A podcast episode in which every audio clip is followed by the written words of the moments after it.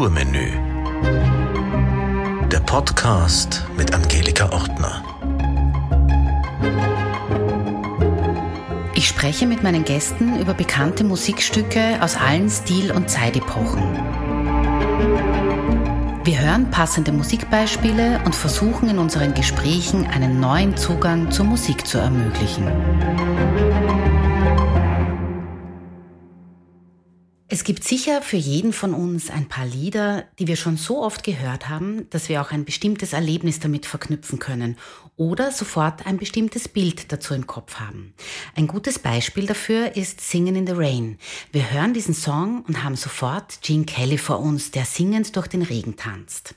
Ich behaupte jetzt aber, dass es genügend Leute gibt, die den gleichnamigen Film, auf Deutsch heißt er Du sollst mein Glücksstern sein, nie gesehen haben und trotzdem das Lied kennen. Warum ist das so? Zum einen, weil das Lied schon oft gecovert wurde und zum anderen, weil es einfach ein fröhlicher, optimistischer gute Laune Song ist, der auch ohne Filmszene Freude macht. Die Melodie von Natio Herb Brown ist sehr eingängig und der Text von Arthur Freed verständlich und leicht zu merken. Man glaubt es ja nicht, aber dieses Lied ist fast 100 Jahre alt. 1929 wurde es für eine Hollywood-Revue geschrieben. Die damaligen Stars, wie zum Beispiel Joan Crawford, Laurel und Hardy und auch Buster Keaton traten auf.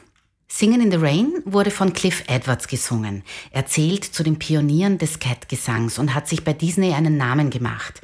Im Film Pinocchio singt und spricht Cliff Edwards Jiminy Grille und das Lied When You Wish Upon a Star gewann den Oscar für den besten Song. 1940 war das und ich merke, hm, ich schweife wieder mal ab. Also zurück nach 1952. Die Szene, in der Gene Kelly singend durch die Straßen tanzt, wurde zu einem der bekanntesten Momente in der Filmgeschichte. Geschichte. Und noch ein sehr schönes Detail am Rande, das American Film Institute hat eine Liste der 100 besten Songs der US-amerikanischen Filmindustrie erstellt. Platz 1, Over the Rainbow. Da habe ich auch gleich ein Bild vor Augen. Judy Garland in Der Zauberer von Oz. Platz 2, As Time Goes By aus dem Film Casablanca. Und Platz 3, da ist es jetzt, Singing in the Rain.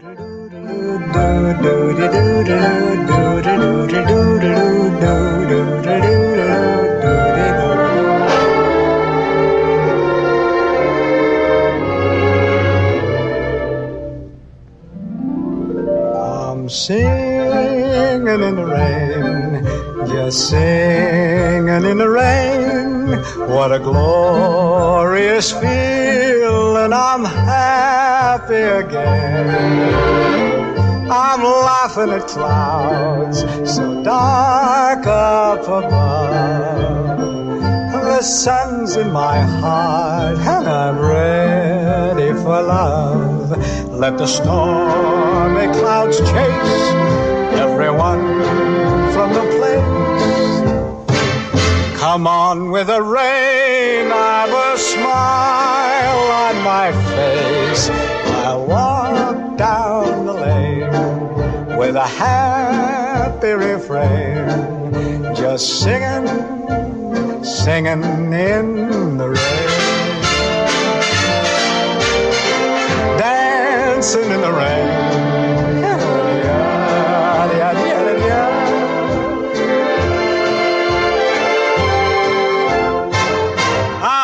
Happy again.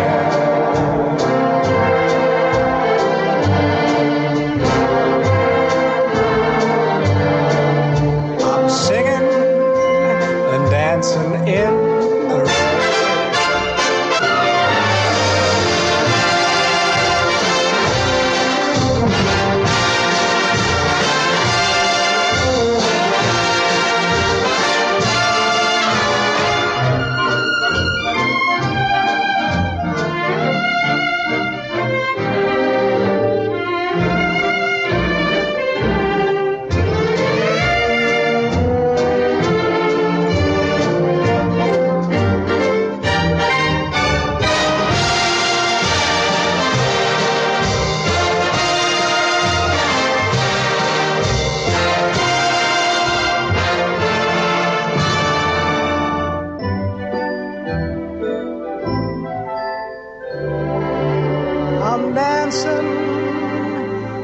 singing in the rain.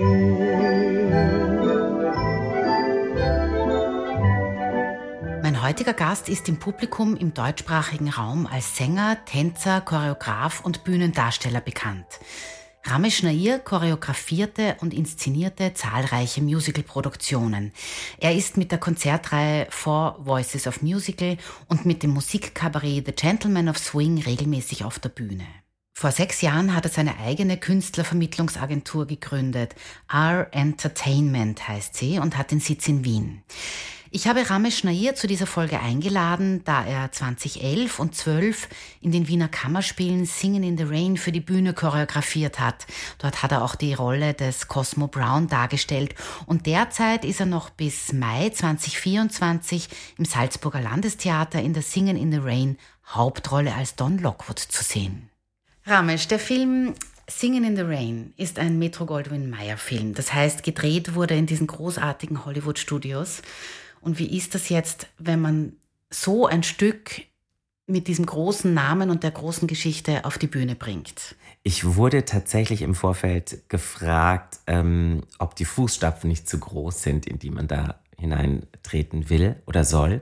Und ähm, für mich ist damit tatsächlich ein ganz großer Traum in Erfüllung gegangen. Ich habe als äh, Kind diese Filme aus dieser goldenen Zeit verschlungen und äh, jedes Mal, wenn das im Wohnzimmer lief, war ich im Wohnzimmer und habe mitgetanzt und habe äh, so auch meine Anfänge äh, im Ballett und im Jazz und im Stepptanz ähm, gehabt.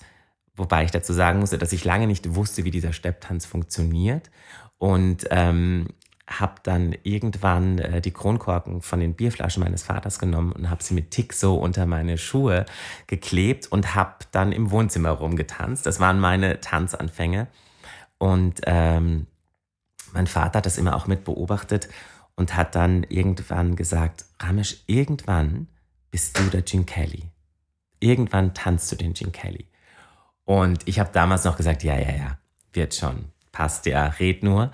Und als dann die Anfrage kam, äh, letztes Jahr oder vor anderthalb Jahren, dass ich diese Rolle endlich spielen darf, nachdem ich sie 2011 nur in der Nebenrolle äh, auf der Bühne sein durfte, äh, hat mein Herz einen Hüpfer gemacht und dann war natürlich klar, das will ich jetzt machen. Das mache ich jetzt noch, wenngleich meine Knochen schon nicht mehr die jüngsten sind. Aber ich wage es nochmal. Ähm, und dann findet das so ein bisschen einen Abschluss auch für mich mit diesem Stück und mit diesem Song und mit, mit Gene Kelly, den ich immer sehr, sehr verehrt habe, der auch neben Fred Astaire nochmal so eine andere Form von Eleganz und Grazie und Linie aufs Parkett gebracht hat äh, und immer mehr so der einheitlichere Tänzer war für mich. Also wo ich die Jazz und äh, modern Elemente in Kombination mit dem Steppen immer gesehen habe. Und Fred Astaire war immer nur der Stepptänzer für mich. Ähm, und deswegen habe ich mich Gene Kelly immer näher gefühlt. Da gibt es das Team Astaire und das Team Kelly. Und man liest das auch immer wieder, dass die so Rivalen waren. Die sind mhm. ja auch nicht wirklich miteinander aufgetreten.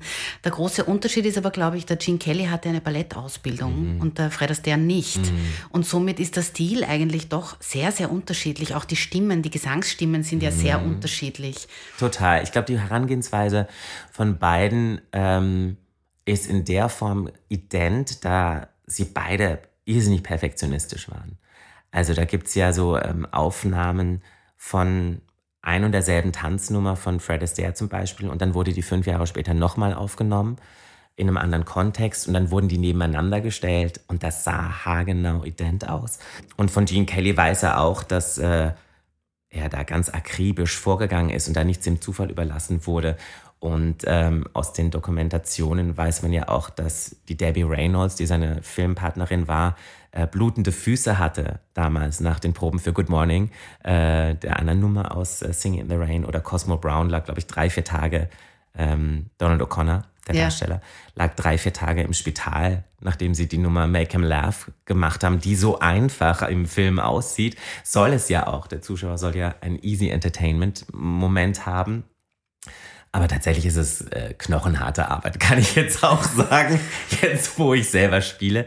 Es ist ähm, Hochleistungssport tatsächlich. Ja. Ja. Na, das Make Him Laugh, was du ansprichst, das schaut ja gar nicht einfach aus, weil ähm, also die Szene ist halt so, dass er versucht zu erklären, ähm, dass man das Publikum zum Lachen bringen soll. Genau. Und es ist sehr komödiantisch und der Höhepunkt eigentlich bei der Nummer im Film ist, dass er die Wand Rauf hoch rennt. rennt Mhm. und dann einen Salto rückwärts Mhm, macht. genau. Also einfach schaut das nicht Nee, aus, es oder? ist tatsächlich nicht einfach.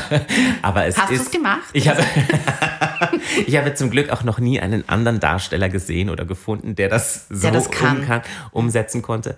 Ähm, wir haben das anders gelöst. Ne? Also wir haben das damals äh, mit Werner Sobotka in der Regie sehr über die Comedy gelöst, ja, sehr viele witzige Sachen und Perückenwechsel und ein Riesenhase kam auf die Bühne und ein äh, unsichtbarer Hund und so. Also wir haben das nicht über die Akrobatik lösen können. Also das kann ich auch gar nicht, ne, habe ich auch gleich gesagt. Das geht, das geht nicht. Und das ist zum Beispiel auch schwierig, weil ich glaube, dass die Menschen, die den Film kennen, äh, und diese Make Him Laugh Szene vielleicht sowas ähnliches, gleichwertiges, schwieriges, ähm, turbulentes erwarten und ähm, da tut man sich, glaube ich, gar nicht so leicht als Regisseur und Choreograf dann was ähnliches zu finden. Bei Singing in the Rain, das ist natürlich klar, da muss es regnen auf der Bühne, da sind die ähm, Zuschauer, glaube ich, schon enttäuscht, wenn das nur so eine Videoeinspielung ist oder so eine Projektion.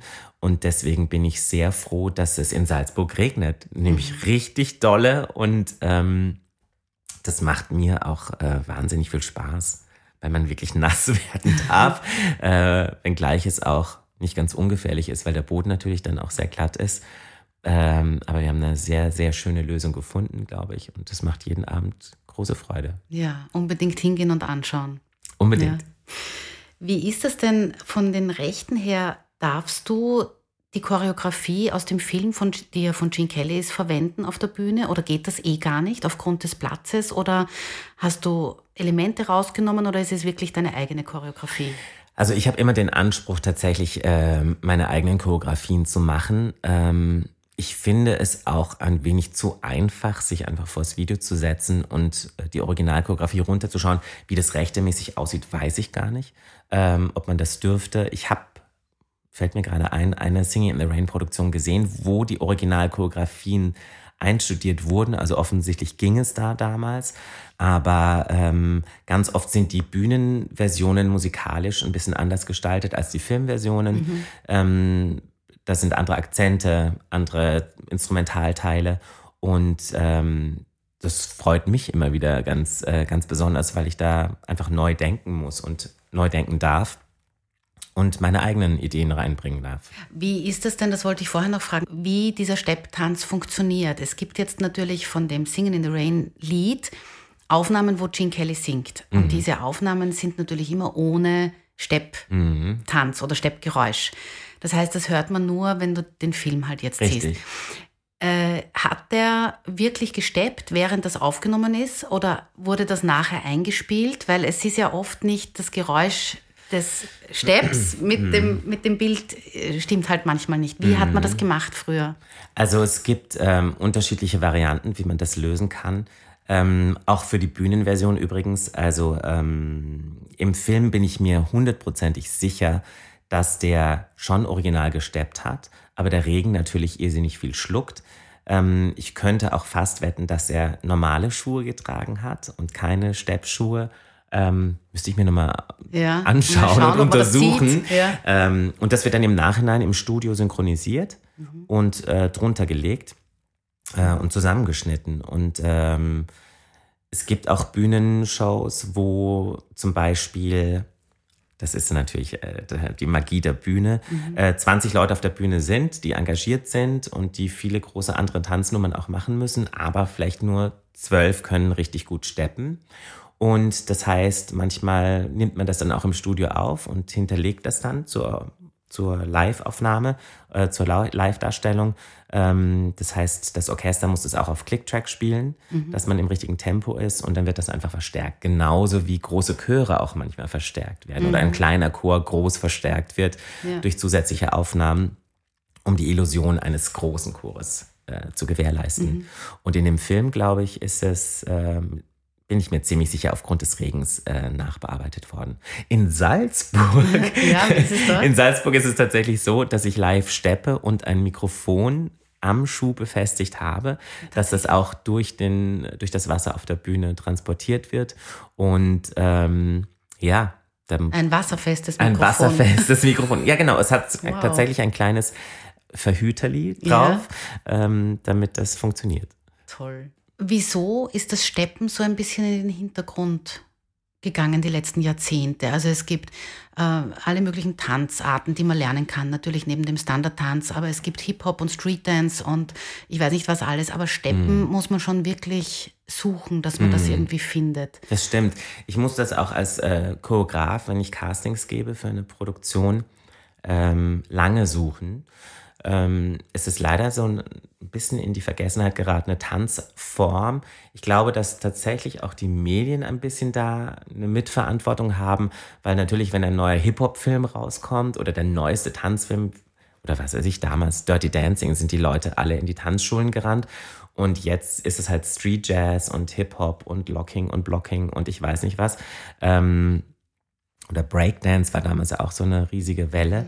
Und äh, ich glaube, dass der Stepptanz dann eher so dieser alten, goldenen Zeit dann zuzuordnen ist, die leider vorbei ist. Nichtsdestotrotz finde ich es so eine besondere, tolle Tanzrichtung, äh, dass die auf alle Fälle nicht in Vergessenheit geraten darf.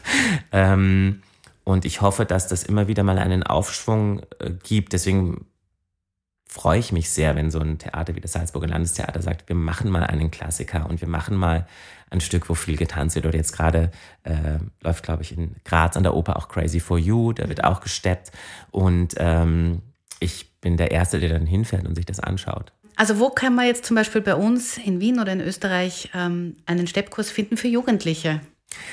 Also da habe ich äh, ganz liebe Freunde, die ein Tanzstudio haben, äh, das Indeed Unique Tanzstudio in der Kranzgasse im 15. Bezirk und die haben eine Zweigstelle sogar in Mödling jetzt und die bieten Kurse zum Beispiel für Jugendliche zum Steppen an und ich glaube auch das Performing Center Wien in der Zieglergasse sollte eigentlich auch Steppkurse anbieten, soweit ich weiß. Ähm, gut zu wissen. Gut zu wissen. Als ich mit Steppen angefangen habe, hat man mir gesagt, mit 30, 35 sind die Knie hin. Und, ähm, und dann war ich 36, als ich äh, es in den Kammerspielen gemacht habe. Ich dachte, ha, es funktioniert alles noch. Und äh, habe mir sie trotzdem anschauen lassen, jetzt bevor ich nach Salzburg gegangen bin. Und mit äh, Hilfe eines ganz tollen Arztes, liebe Grüße auf diesem Wege, Lukas, ähm, hat er gesagt, ja, funktioniert noch, machen wir. Aber man muss natürlich trotzdem gut haushalten ne, und schauen. Na, Gene. Kelly und Fred Astaire sind beide recht alt geworden, soweit ich jetzt weiß. Das stimmt. Und es gibt übrigens, weil du es vorhin gesagt hast, es gibt tatsächlich eine äh, ganz berühmte Tanzszene von den beiden, die äh, die aufgenommen haben. Ähm, Es fällt mir natürlich jetzt ad hoc nicht ein, wie die hieß, aber das kann man sicherlich im, äh, auf YouTube finden. Und es ist eine ganz lustige, komödiantische Duettnummer, die ich dir ans Herz lege, dass du es dir mal anschaust. Ja, Und den Zuhören auch. Mhm. Du hast vorhin erzählt, dass der Fred Astaire äh, zwei verschiedene, also es, es wurde dieselbe Choreografie übereinander gelegt und es waren aber zwei verschiedene Produktionen und es war exakt gleich. Das kennt man auch von Charlie Chaplin, der bei Proben, ähm, also mit, da wurde mitgeschnitten, die Probe, wo er also nicht im Charlie Chaplin-Kostüm war, im, im klassischen. Und das wurde dann drüber gelegt auf die letztendliche Filmszene, wie es gezeigt worden ist, im Kostüm. Und es war wirklich auf den Zentimeter jede Bewegung exakt abgestimmt. Also ich finde es einerseits, finde ich das bewundernswert, wenn jemand so perfektionistisch ist. Andererseits, ähm, das weiß ich von mir und ich bin, arbeite hart daran, den Perfektionismus loszuwerden, weil es auch eine wahnsinnige Herausforderung an dich stellt. Ähm, und wenn man einmal so Blut geleckt hat und dann noch besser und noch äh, korrekter und dann wird es irgendwann auch so ein, na, wie soll ich denn das sagen, wie so eine Art Zwang oder wie so ein extremer Druck und dann ist halt 180 Prozent nicht gut genug, sondern dann müssen es 181 Prozent sein. Und ähm, je älter ich werde, umso mehr arbeite ich daran, dass ich eigentlich gelassener werde und ähm, weiß, dass ich immer den hohen Anspruch habe, vielleicht nicht so hoch wie Fred Astaire und Gene Kelly, aber in meinen Möglichkeiten ähm, und dass es ganz wichtig ist, dass man vor allem Spaß dran hat. Und nicht sich total verteufelt und dann nach der Show in die Garderobe geht und sagt, ah, das war wieder Mist oder ich, ähm, das hätte ja besser sein können. Es kann immer besser sein. Das ist ja das Tolle an der Kunstbranche, dass es immer besser sein kann. Es gibt keinen perfekten Sänger, keinen perfekten Tänzer, auch wenn man das damals über Fred Astaire und Gene Kelly vielleicht gesagt hat. Aber tatsächlich ist die Latte nach oben, kannst du das äh, vergrößern, soweit du möchtest. Es gibt immer noch eine Pirouette mehr und immer noch das Bein ein bisschen höher oder länger gehalten oder eine größere Bühnenpräsenz. Es, es ist äh, ein Open End sozusagen. Und deswegen muss man schauen, dass man eine gute Mitte findet, wo man äh, Freude hat an dem, was man macht und trotzdem seine Leistung bringt natürlich und den Zuschauer berührt. Mhm. Das ist immer so mein Ansinnen. Ja, aber das, was mit der Perfektion äh, dadurch gezeigt wird, auch, ist, dass eben für das Publikum wirkt das alles ganz locker und mhm. ganz easy und wie zufällig. Aber es ist einfach wahnsinnig viel Arbeit dahinter. Mhm. Und wir sind halt in einer Branche, wo wir doch dauernd trotzdem gefragt werden, und was machen Sie hauptberuflich? Mhm. Oder kann man davon leben? Das wissen wir doch alle. Mhm. Ja? Das heißt, es schaut alles leicht aus, aber die Leute verstehen trotzdem nicht, wie viel Arbeit eigentlich dahinter mhm. steckt. Deswegen bin ich immer ganz froh, dass ich so ein Schwitzer bin. Bei mir sieht man immer, wie viel Arbeit es ist. Und äh, wie ich dir schon gesagt habe, ist äh, Singing in the Rain ein, ein, ja, ein Vergnügen und ein Hochleistungssport. Und es gibt, glaube ich, nur eine Szene, wo ich kurz in der Garderobe durchschnaufen kann. Und ansonsten ähm, bin ich am Trocknen, am Trocknen, am Wasser trinken, am Umziehen, äh, wieder auf die Bühne rennen, die nächste Szene machen. Und dann auch die Kombination zu singen und zu tanzen ist auch immer so unterschätzt. Und natürlich soll der Zuschauer nicht merken, wie schwierig das ist, ja. Oder wenn man direkt davor eine vier Minuten Nummer getanzt hat, äh, und danach aber eine Ballade singen darf. Mhm. Ähm, wie beruhige ich den Atem in diesen 30 Sekunden Übergangszeit? Ähm, und das ist auch Arbeit. Und manchmal, also ich habe ja früher auch äh, Wettbewerbe getanzt oder meine Company hat äh, viele Wettbewerbe getanzt. Da habe ich gesagt, zeigt mal nicht, dass es so leicht ist, sondern zeigt mal, dass das wirklich ein Schwierigkeitsgrad ist oder was ganz Besonderes ist, dass ihr das jetzt könnt, damit es auch dementsprechend gewertschätzt wird. Natürlich will der Zuschauer, glaube ich, jetzt nicht sehen, oh Gott, der, der krampft sich da oben ja. einen ab. Ähm, aber ich glaube, dass äh, die Menschen, die sich dann damit auskennen, schon wissen, was da dahinter steckt.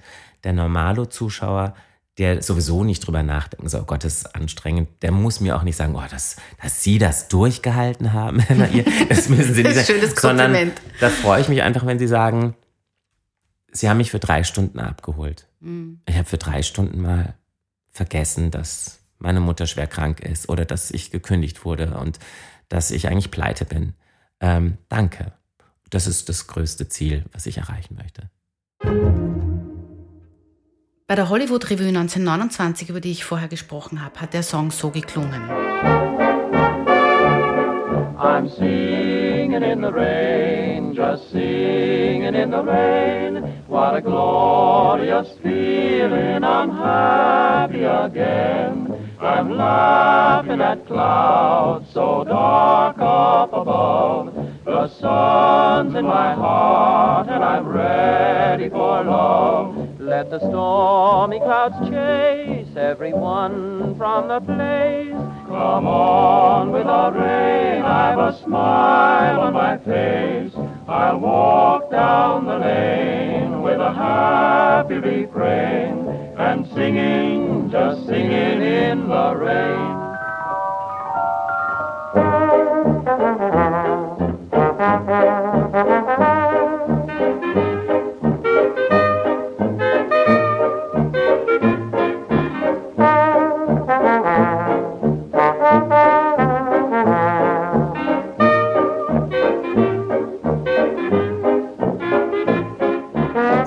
Das war Fred, Freddie Rich and his Orchestra.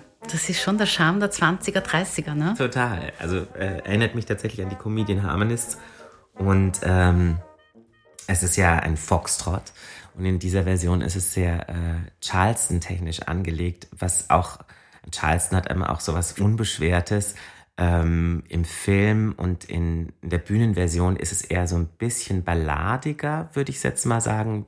Es geht natürlich dann auch in, im Instrumentalteil dann ein bisschen flotter zu, dass man da auch richtig gut tanzen kann.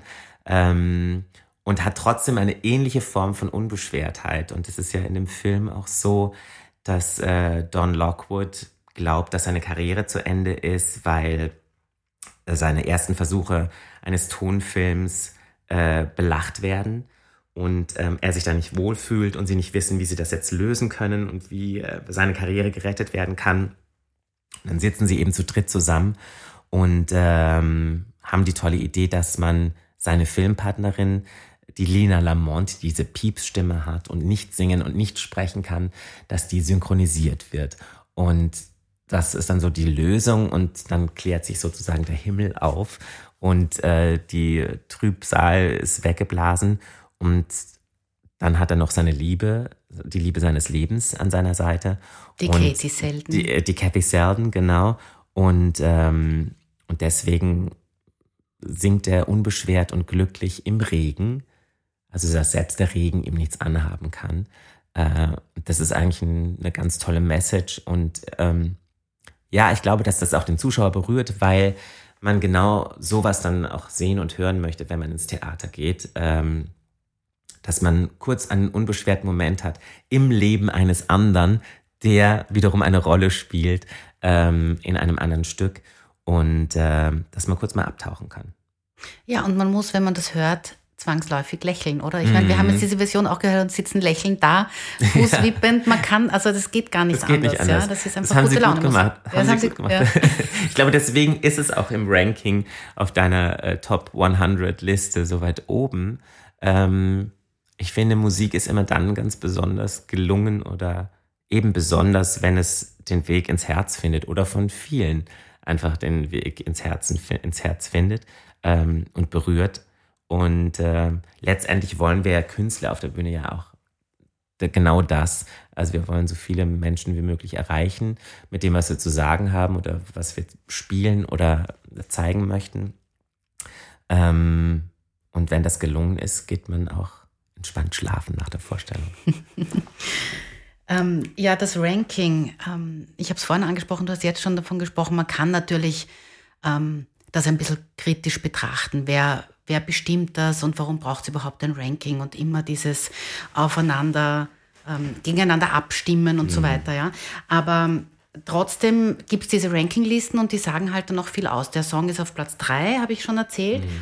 Und es gibt aber auch eben von diesem American Film Institute eine Liste der bedeutendsten Musicalfilme aller Zeiten. Und da ist Singing in the Rain auf Platz 1. Und äh, heute kennt den Film kaum noch jemand. Den muss man bewusst suchen, wenn man ihn sehen will. Also den findet man noch nicht zufällig auf Netflix und ähnlichen mhm. Streamingdiensten.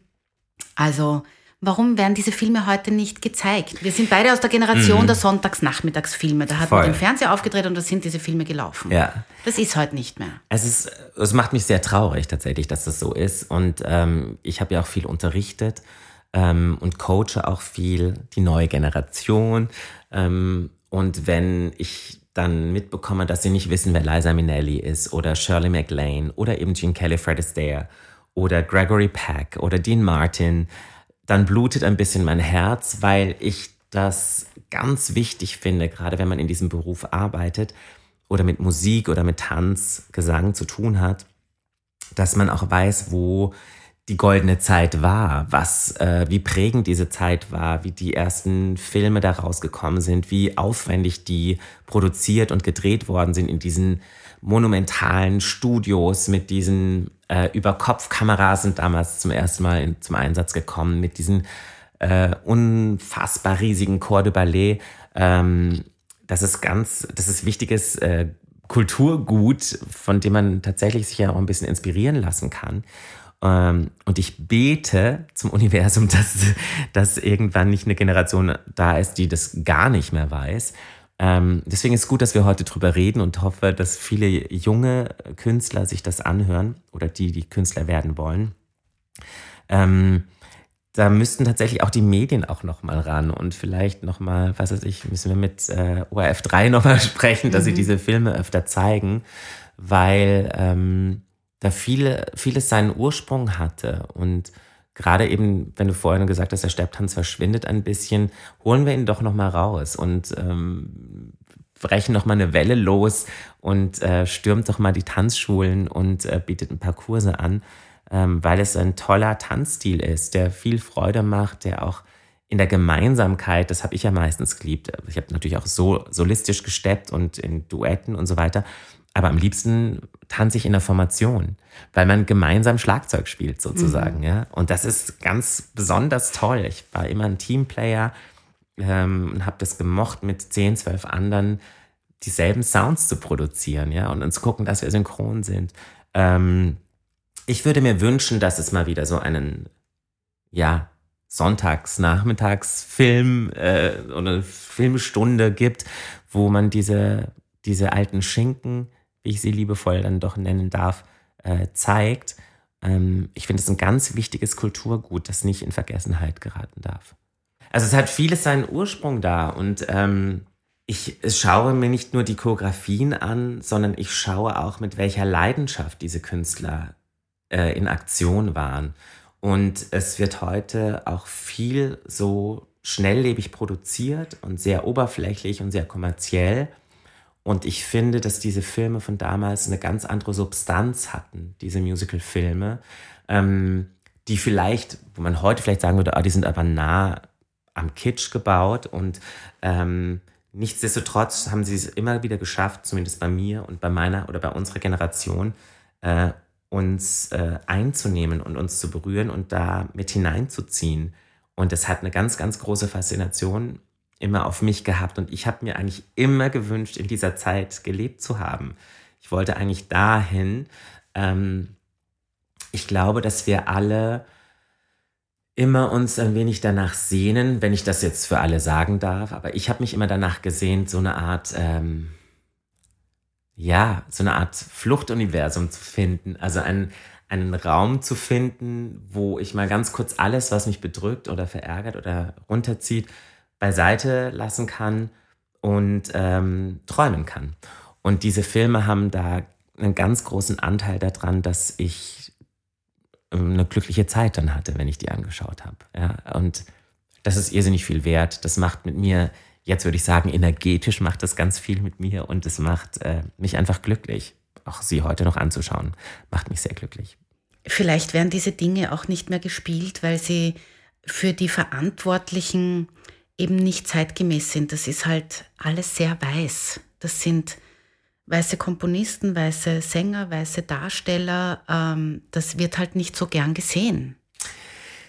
Äh, interessant, dass du das sagst. Hm, das ist, macht ein ganz anderes Türchen auf. Ich weiß nicht, ob das dann zu groß ist, weil ich finde ja, dass ähm, noch nicht lang genug divers gedacht wird. Und ich äh, weiß das selber natürlich aus eigener Erfahrung, ähm, dass der Mut ähm, in Sachen Besetzung, okay, das ist ja immer noch mal ein anderes Thema, in Sachen Besetzung oder Stücke, die ähm, international sind, ähm, oder nicht weiß sind, ähm, dass der, der Blick dafür äh, noch nicht so lange geschärft und wach ist, leider. Also, ähm, als ich lange Zeit meine Werbetätigkeit gemacht habe, ähm, hat man immer gesagt, ah, das ist ja eine tolle Werbung. Und ich habe gesagt, ja, aber es bleibt euch allen nur im Hirn, weil ich der einzige Ausländer im Fernsehen bin. Du meinst die Inder-Geschichte, ja, fragt genau. den Inder. Mhm. Mhm. Und da hat noch nie irgendeiner gesagt, ja, das ist mir klar, dass du die Einzige bist. Es ist niemandem bewusst, dass wir im österreichischen Fernsehen, also jetzt langsam wird der Marktguru oder, oder bei den ZIP-Moderatoren gibt es jetzt welche, die dann so ein bisschen Farbe mit reinbringen. Aber es ist ein, eine weiße Fernsehlandschaft und in der Werbung sind ausschließlich weiße Menschen gewesen von 2008 bis 2016. Ähm, und jetzt langsam, und da ist Deutschland ganz anders aufgestellt. Also in Deutschland hast du also äh, Multikulti bei den Moderatoren schon seit Jahrzehnten. Äh, die Werbung ist Multikulti überall. Da ist, da spricht man auch nicht von Mut oder irgendwas, was es braucht, sondern das ist ganz normal.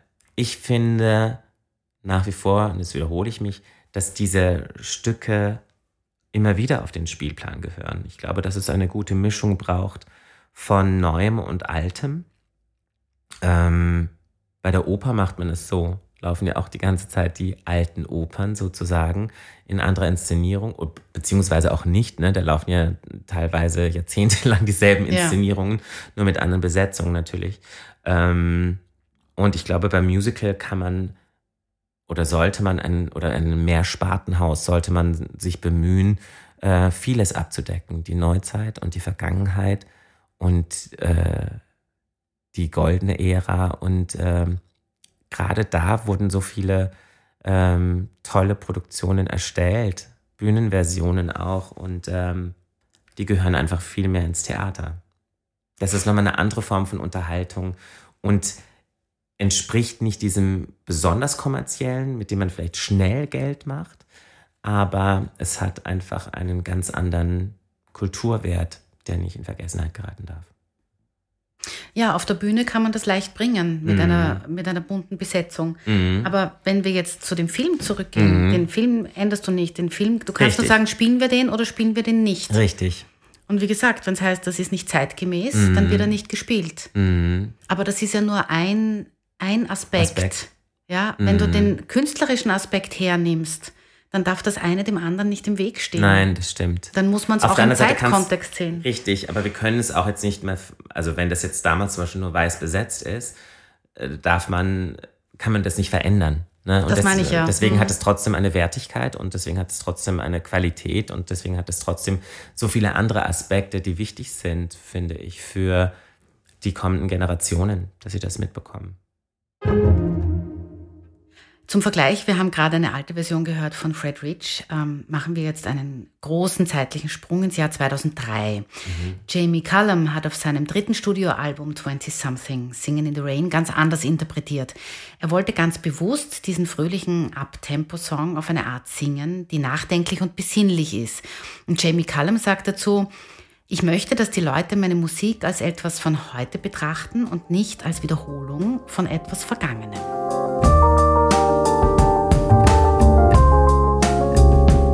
I'm singing in the rain, just singing in the rain. What a glorious feeling! I'm happy again. I'm laughing at clouds so dark up above. The sun's in my heart, and I am ready for love. For love. Let the stormy clouds chase everyone from the place. On with the rain. I look, I smile on my face. I walk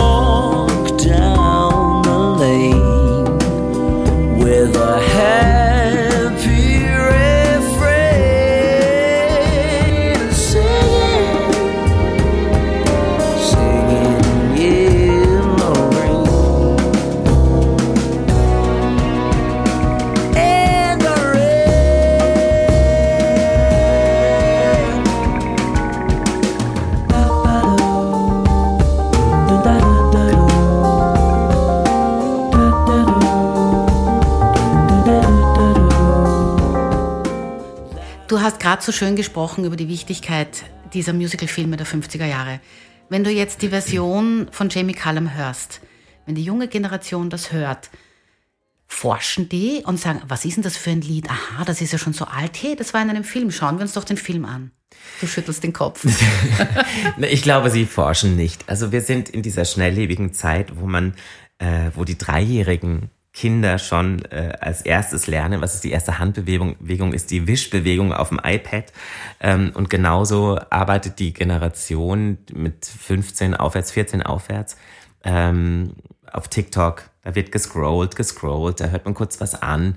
Äh, da findet man was gut, dann macht man sich vielleicht einen kleinen ein Like, dann kann man das, das wieder aufrufen. Ob man sich wirklich die Mühe macht, herauszufinden, aha, was ist denn eigentlich, wo kommt denn der Song her? Ich glaube, mir anmaßen zu können, äh, dass das dass nicht passiert. Ne? Also ich glaube, da ist man, ah, ich habe einen tollen Song, ich spiele es meiner besten Freundin vor, wir machen einen lustigen TikTok-Tanz dazu und fertig. Ähm, was ja, auch ich stimme dir zu. Ist. Ich glaube auch, dass das so ist. Ja. Was schade ist, ähm, also diese Neugierde, also im Grunde ist es ja auch eine erschreckende Entwicklung, ne? wenn diese Neugierde auf der Strecke bleibt. Wo komme ich her? Wer bin ich? Was will ich werden, wenn ich groß bin? Ähm, und was, wieso bewegt mich jetzt ein Song? Wer hat den geschrieben? Warum wurde der geschrieben? Und wann hatte der seine Hochzeit? Ähm, ich fände das ganz äh, erschreckend, wenn tatsächlich diese Neugierde auf der Strecke bleibt und, und man nicht mehr recherchiert. Aber das ist tatsächlich der, diese Zeit, diese, diese Influencer, Social Media Zeit, wo ich mich auch lange dagegen gewehrt habe und mich auch noch nicht immer, noch immer nicht so hundertprozentig da wohlfühle, weil es eben so schnell kann ich gar nicht gucken, wieder was Neues irgendwie produziert wird und der neueste Trend und morgen ist schon wieder ein neuer Trend. Ähm, in unserer Zeit gab es dann irgendwie, wow, dieser Star ist jetzt gerade in und dann hat man den halt zwei, drei Monate gehört und dann kam was Neues. Heutzutage muss ich, kann ich glaube ich alle 15 Minuten schauen, gibt's was Neues. Ähm, ich bin dann jemand, der sich dann zurücklehnt und sagt, man muss nicht überall mitschwimmen äh, und alles mittragen und mitmachen. Ich warte auf die Dinge, die mich dann wirklich interessieren und berühren und da mache ich mir einen Hakel und mhm. schau mal, was das ist und wo das herkommt. Und ich weiß nicht, bei Jamie Cullum müsste man tatsächlich mal eine Umfrage starten oder hätte man damals 2003 eine Umfrage ja. starten sollen. Wissen Sie eigentlich, was das ist? Ich glaube, die wenigsten hätten das beantworten können, außer vielleicht die ältere Generation, die weiß, ja, das ist doch der Gene Kelly-Song. Aber der Gene Kelly hat das besser gemacht. Ja. Da wären sie wahrscheinlich gesagt. Ohne dass das jetzt meine Meinung ist. Ich ja. finde jede Interpretation äh, gerechtfertigt. Und Jamie Callum hat es auch gut gemacht. Ähm, es ist eher so für mich eine hm, Chill-Out-Area-Version. Ne? Ja, also keine absolut. Tanzversion in Ja. dem Sinne und hat total seine Berechtigung. Wenn wir in den Jazz hineingehen und uns anhören, wie das klingt, also es gibt ein paar Jazz-Versionen von dem Lied natürlich, weil das ist im American Songbook auch drinnen. Ich habe mich entschieden für Lou Rawls.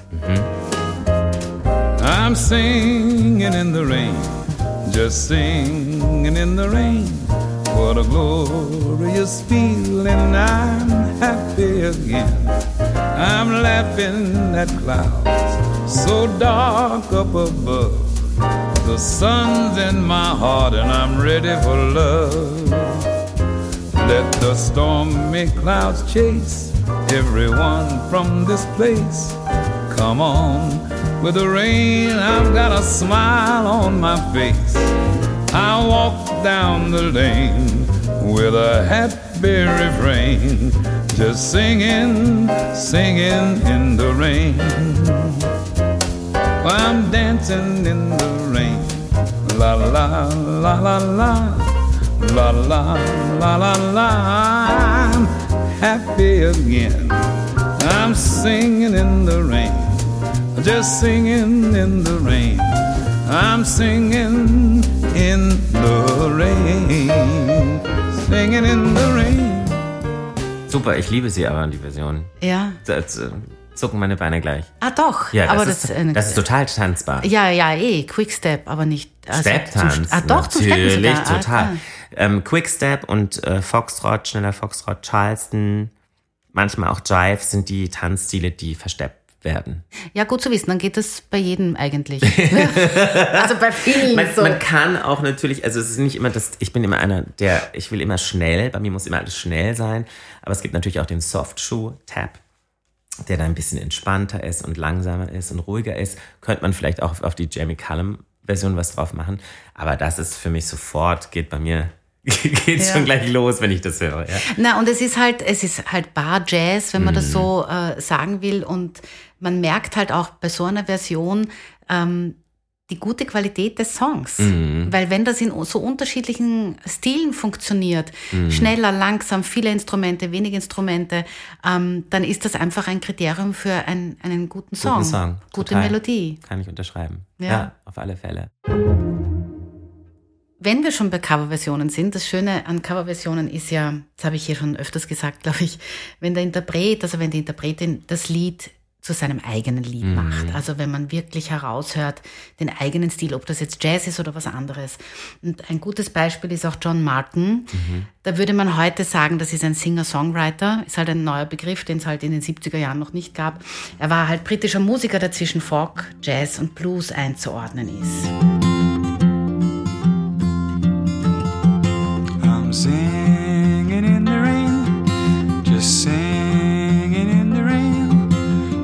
glorious feeling. I'm happy again. I'm laughing at clouds so dark up above. The sun's in my heart, and I'm ready for love. Let the stormy clouds chase everyone from the place. Come on with the rain, have a smile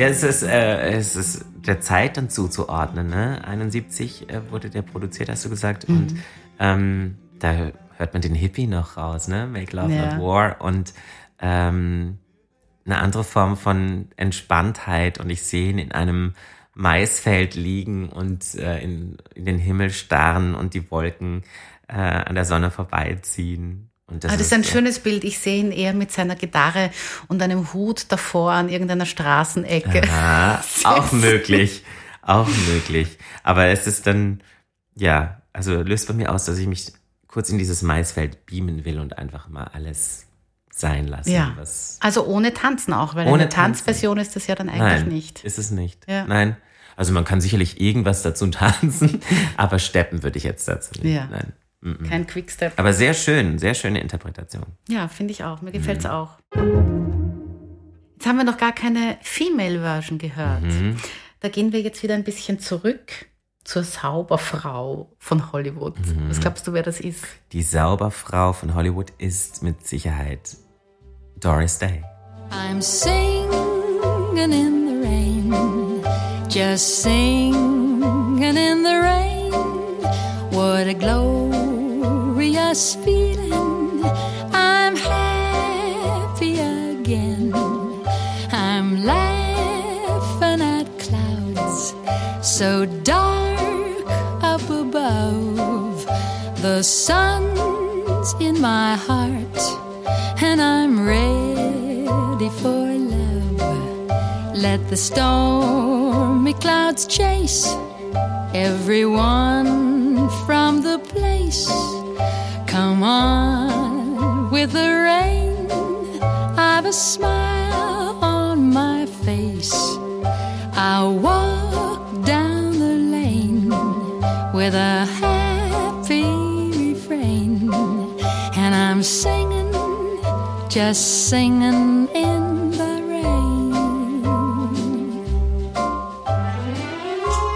Also diese, diese Instrumentation veranlasst mich jetzt natürlich zu spüren, dass ich, dass das eine, so ein bisschen eine Unnahbarkeit hat und ein bisschen in der Ferne bleibt. Es ist ein bisschen wie, also ich sehe schon auch einen Film, aber wie eine Hintergrundmusik einer Autofahrt, mhm. wo der Hauptdarsteller aus dem Fenster schaut und seinen Gedanken nachhängt, anstatt dass ich wirklich auf das Storytelling des Songs eingehe. Das liegt aber tatsächlich an der Orchestrierung, also an der, an der Art, wie es, äh, arrangiert wurde und nicht an der Art, wie sie singt, weil ich natürlich auch ein Doris Day-Fan bin, ähm, weil sie in derselben Zeit großartige Filme gemacht und gespielt hat. Ähm, und fand sie immer auch eine ganz spannende Darstellerin, weil ich fand, dass sie bei all ihrer ähm, perfekten Ausstrahlung, die man ihr so zusagt, ähm, sie für mich immer noch eine Tiefe mitgebracht hat, die mich immer neugierig gemacht hat. Was, was steckt da dahinter und ähm, was, was ist die Privatperson auch? Das hat mich immer, da habe ich immer doppelt und dreifach mhm. hingeschaut. Oder wenn die, Song, äh, wenn die, die Filme ähm, komödiantisch waren, hat sie die großartig gemacht, aber sie hat ja auch äh, ernste Filme auch gemacht, wo ich ähm, immer wieder überrascht war und ähm, ich ihr das auch voll abgenommen habe. Also ja, die hat dann auch einen besonderen Platz. Ja, natürlich großer Hollywood-Star, keine Frage. Mhm. Sie ist mir schon so oft untergekommen mit äh, eben bei, bei Folgen, wo es um Coverversionen auch mhm. geht. Und irgendwie hat es nie gepasst. Und diesmal habe ich mir gedacht, jetzt muss ich sie wirklich mal hineinnehmen. sie hat halt so diese, diese aalglatte, saubere Stimme, mhm. ja, die jetzt bei dem Song natürlich auch gar nicht stört. Mhm. Manchmal passt das halt. Ja. Das ist deine Geschmackssache. Ne? Ja, also, also ich kritisiere sie gar nicht, deine Heldin. Nein, du darfst sie gerne kritisieren. Das ist ja, das ist ja, jeder hat ja ein, nimmt es ja anders ja, wahr und, und mhm. mag was anderes. Das ist total in Ordnung. Ähm, man kann ja nicht jedem gefallen. Ne? Oder es kann einem nicht alles gefallen. So rum. So, so ist ja. besser, ja. Zum Schluss, nach allem, was wir jetzt gesagt haben zu diesem wunderbaren Lied, ist mir irgendwie wichtig, doch diese Sendung mit einer aktuelleren Version des Songs abzuschließen. Musik ist Leben und Leben entwickelt sich einfach weiter. Und deshalb hören wir jetzt vom Album This Dream of You 2020 erschienen Diana Kroll.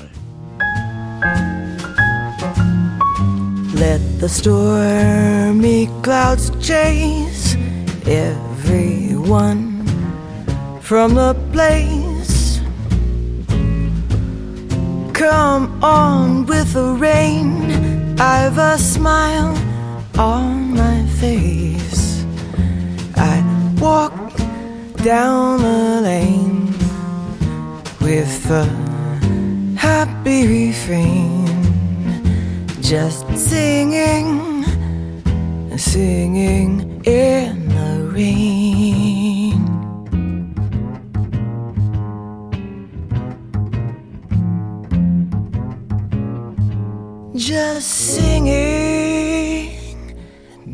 Dancing. In